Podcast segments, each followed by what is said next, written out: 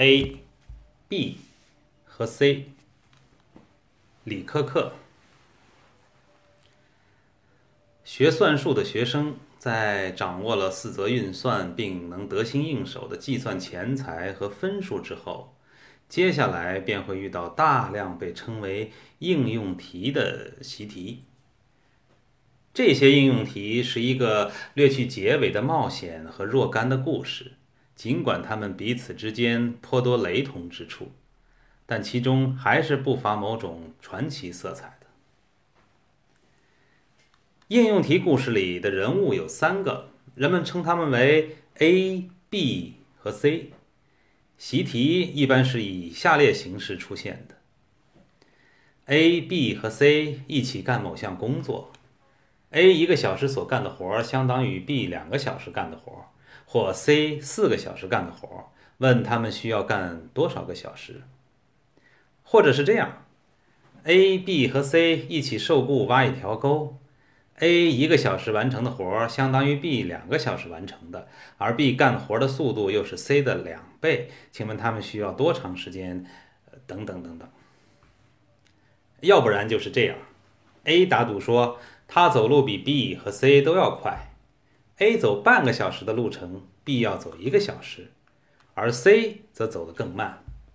问多远的距离？呃，等等等等。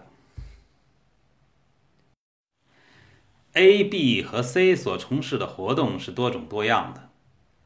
在老式的算术课本里，他们满足于干某一项工作。不过这一表述让人觉得太含糊玄虚，另外或许还缺点浪漫魅力。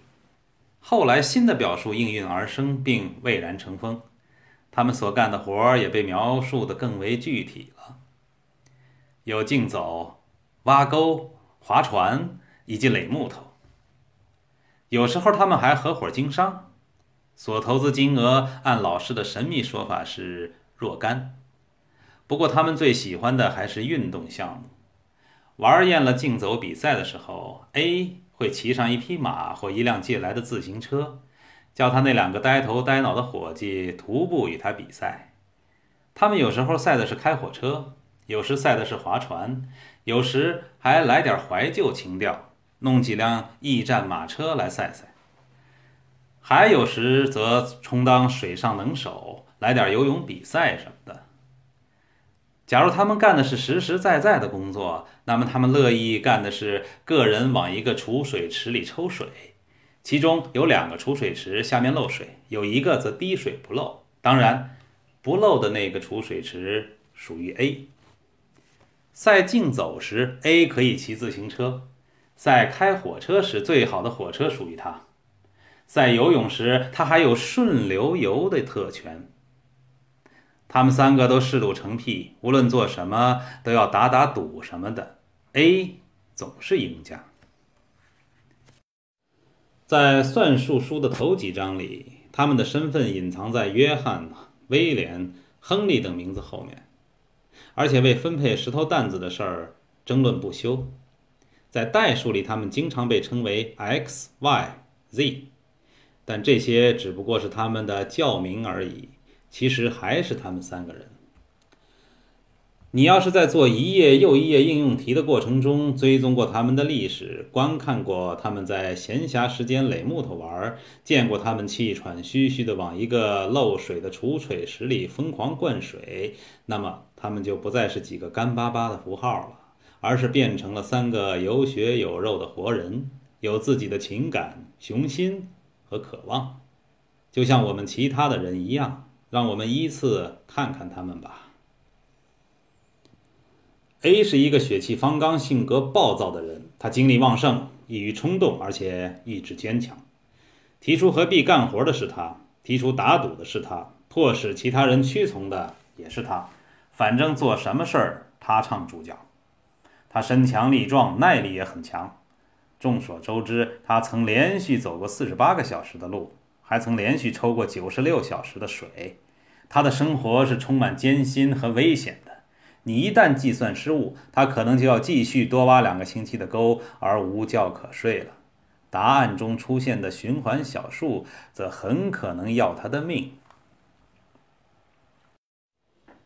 B 是一个平和厚道、随遇而安的人，他害怕 A，而且常被 A 欺负。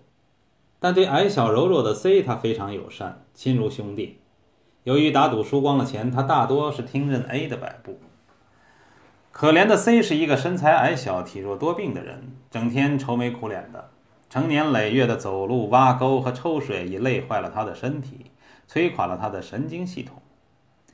愁苦的日子迫使他过量的抽烟喝酒，结果他深受其害。挖沟的时候，双手总是打抖的。他没有力气像别人那么干活。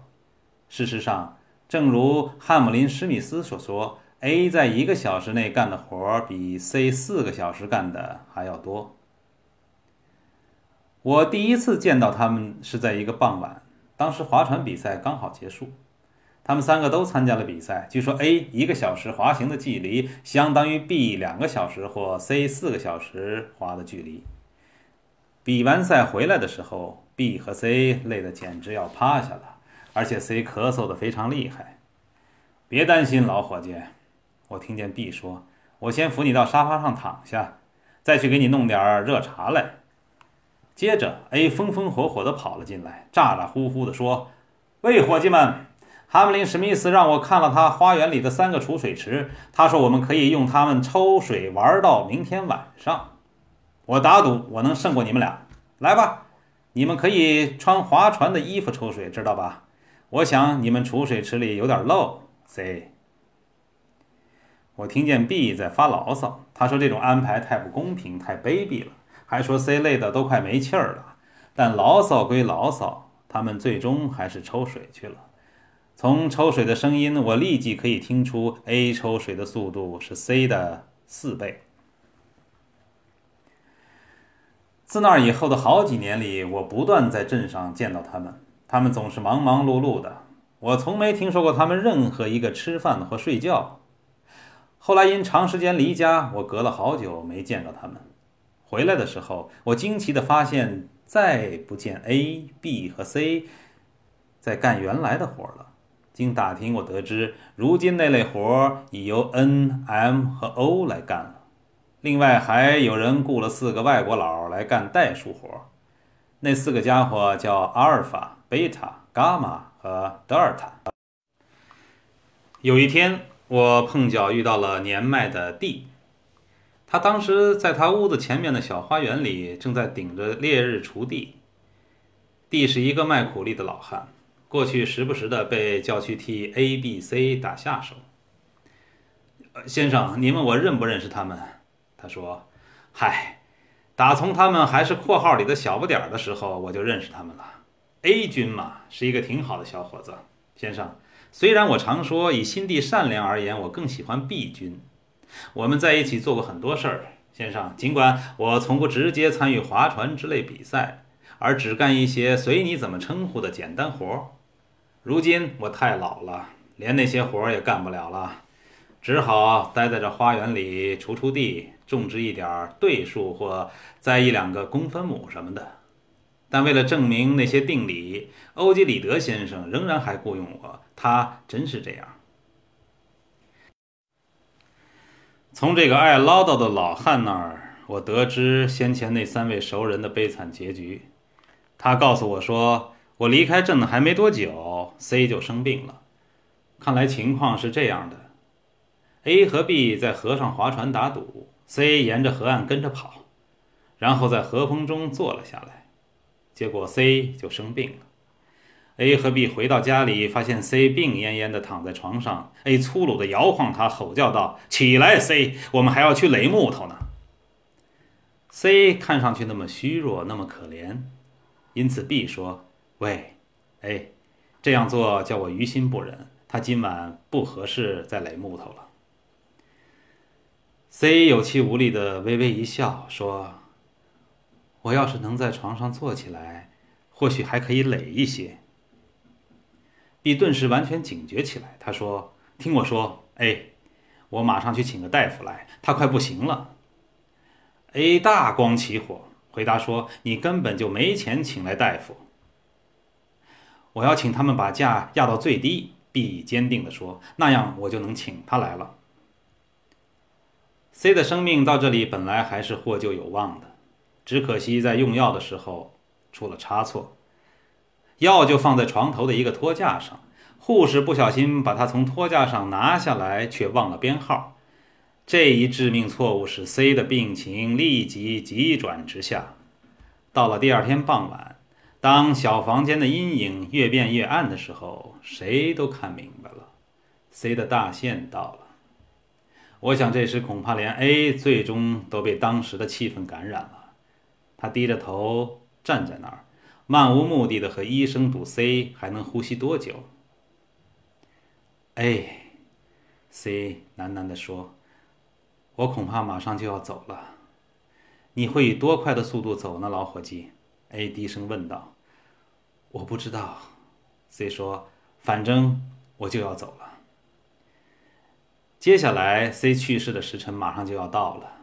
C 振作了一下，问起他放在楼下没干完的那一点活。A 把他放到 C 的怀抱里，接着 C 就断气了。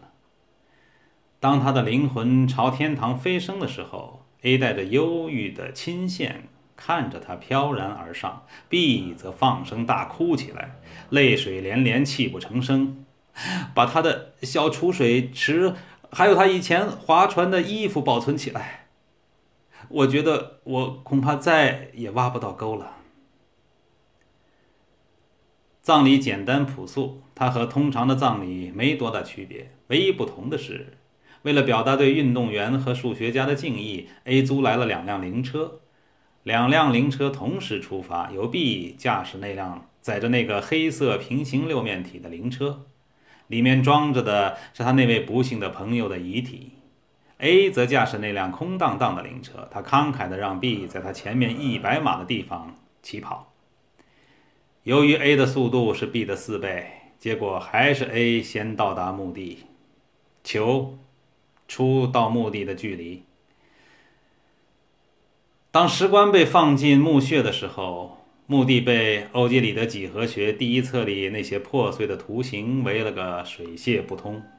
人们发现，自从 C 去世之后，A 完全变了个人。他没有兴趣和 B 比赛了，挖起沟来也有气无力的。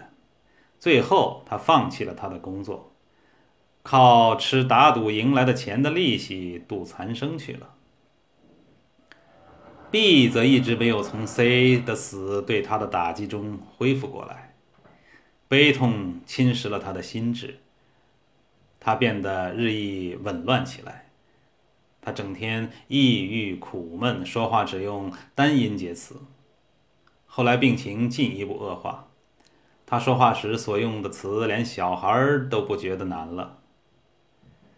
B 意识到了自己的危险病情，便自觉自愿被送进了一家疯人院里。